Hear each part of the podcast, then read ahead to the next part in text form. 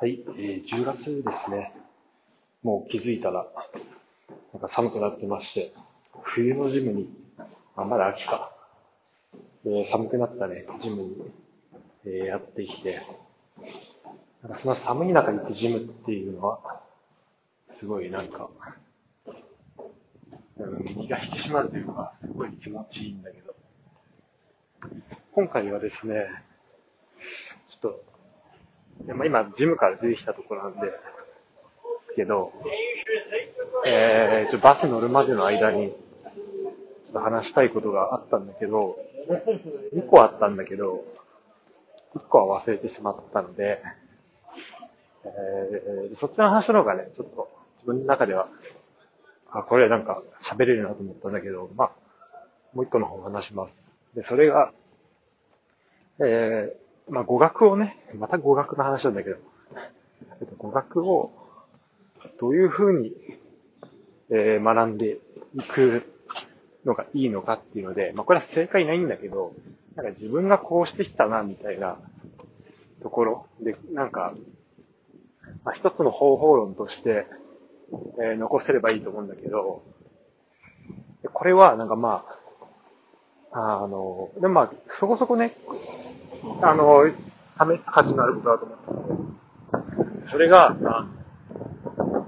相手が何を言ってくるかを予測して、予測するっていうこと。まあ、これだけなんだけど、例えば、もう、まあ、いくらね、例えば、勉強して初めの時だったとしたら、まあ、学語学のテストとかは、パスできるかもしれないけど、でもじゃあ、それでネイティブの人と喋って、向こうが言ったことを100%分かって、その状況も変わる中で、自分が言いたいことを100%伝えるなんていうのは、あの、どの状況でも100%自分が母国語で喋れるほど喋れるなんていうのは、最初の段階では無理だと思うんだよね。それ特に、まあ、英語とかで、まあ、小中学校とかも含めて、なんとなくこう知ってる言葉だったらいいけど、それが、僕がやったみたいにフランス語とか最初やった時の、僕みたいに、なんか、全然語彙もよくわかんないみたいなところにある時は、やっぱそれは難しいと思うんだよね、最初に。語彙を抑えておくってことは。で、どうしたらいいのかっていうことなんだけど、えー、それはですね、まあ予測をするんだけど、なんか相手がこれを、まあこれは経験がちょっと必要な部分もあるから、経経験があるから予測ができるようになるっていうのは当たり前の話なんだけど、なんかこのシチュエーションになると、これたくさん、なんかこれよく言ってくるなみたいなことって、なんかあると思うんだよね。例えば、超簡単な、向こうから話しかけてくることで言えば、えっ、と、まあ、週明けて会った時に、まあ、先週どうだったとか、まあ、今週どうとか、なんかそういうのをね、たくさん、えー聞いてくるのが、フランス人は多い気がするね。でもなんか、ドイツ行ってあんまりドイツの人って聞かないんだけど、それは俺の周りだけなのかな。ちょっと、もしそのドイツにいる人で、周り結構、先週どうだったか聞いてくるよって人いたら、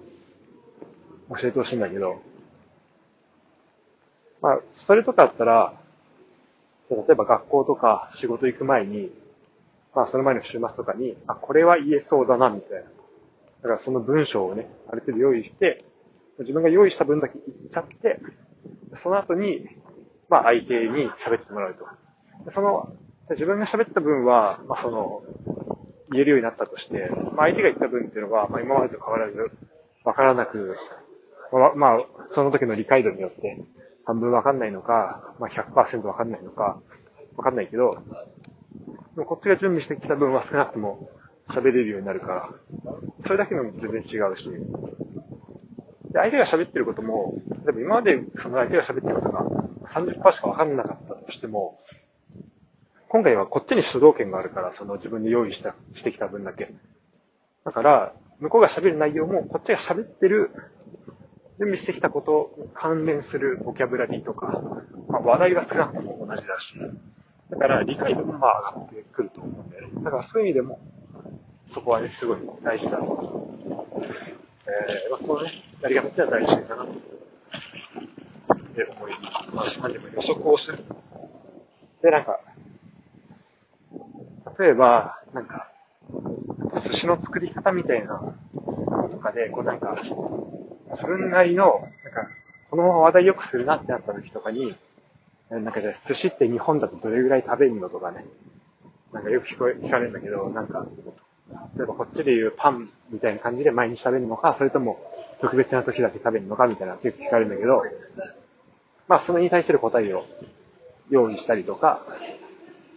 うん、まあそ、まあそこでね、このいろんな、まあシチュエーションがもう、それこそ無限に出てくると思うから、まあそのシチュエーションごとに覚えていくっていうのはそうなんだけど、特に、まあ、これよく、この話題良くなるなっていう時とか、この話したいなっていう時は、それを準備していくっていうのは、すごい大事だと思います。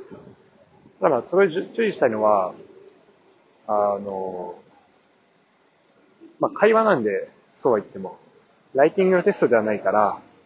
こっちが言ったことに対して、例えば説明するのを、5分間の説明を準備してきたら、あの、まあ、それは多分全部を言い切ることは、まあ、なかなか難しいと思う。相当、向こうが聞いてくれる人だったり、相当こっちが、まあ、喋る技術がないと。でもまあ、ここだとね、そんな喋れる技術がないっていうのを前提で喋ってるから、だから基本的には、と、まあ、短い文章で、ちゃんとそれぞれのつながりができるように用意して、で、相手がどういう名付けをするかとかっていうのも大事だし、相手がどういうリアクションをするのかっていうのも想定して、そこの相手のリアクションからスムーズに自分がその後言いたいことにつなげられるようにするとかっていうのは大事だと思う。例えば、俺の場合だと、まあ、名前、まあ自己紹介だとすると、まあ自分の名前、まあ自己紹介ってね、大体みんなき、あの、聞いてくれるし、まあそんな長くこと話すことないけど、自分の名前言ったりとか、まあ、じゃあその、ゴータはどういう、日本ではどういう生活してたのみたいな話になった時に、あの、まあ、家族いて、まあ、父親、母親と妹住んでて、日本だとまあ結構、あの、ヨーロッパだとね、16とかでもう親元離れて、なんか高校とか、あの、学校行ったりする場合もあるけど、まあ日本だと結構その大学とかを実家から通うことも結構あるよみたいな、まあ、話をしたり、まあそこはね、あそうなんだみたいな感じなんだけど。で、えっと、で、なんか自分の名前話とかの時に、なんか自分の名前の由来に、なんかオーストラリア入ってて、みたいな。で、なんでかっていうと、なんか両親両方ともオーストラリア好きで、あなんかそれで、あの、多分、まあそこ、あの、二人がオーストラリアで出会ったんだよね、みたいな。まあ本当に出会ったのか、きっかけなのかわかんないけど、まあそこはもうなんか出会ったって言っちゃってるけど、っていうので言うと、なんか向こうからまあポジティブなリアクションが来るなっていうのがわかるから、まあ、それに関連して、じゃあちょっとなんか名前の話し続けたりとか、逆にその、ヨーロッパって、あの、まあ、あなたの名前の由来はどうなのって聞いたりとかね、する。大体ね、あんまり、その、えー、あのヨーロッパの、まあ、フランスとか、ドイツとかも、の名前ってなんかあんまり、なんか、名前に願いを込めてるわけではなさそうなんだよね。話聞いてる感じだと。だから、まあ、あんまそこで盛り上がるのは期待できないなとかも、まあ、わかるわけ。って感じで、えー、なんだけど、まあ、その辺とかは、なんかまあ、100%、えっと、できるようになるまで語学力待ってるのは無理だから、がある力で最大限の力を出せるようにする。っていうのは、なんか、試験対策とか、そういうところからもすごい繋がるな。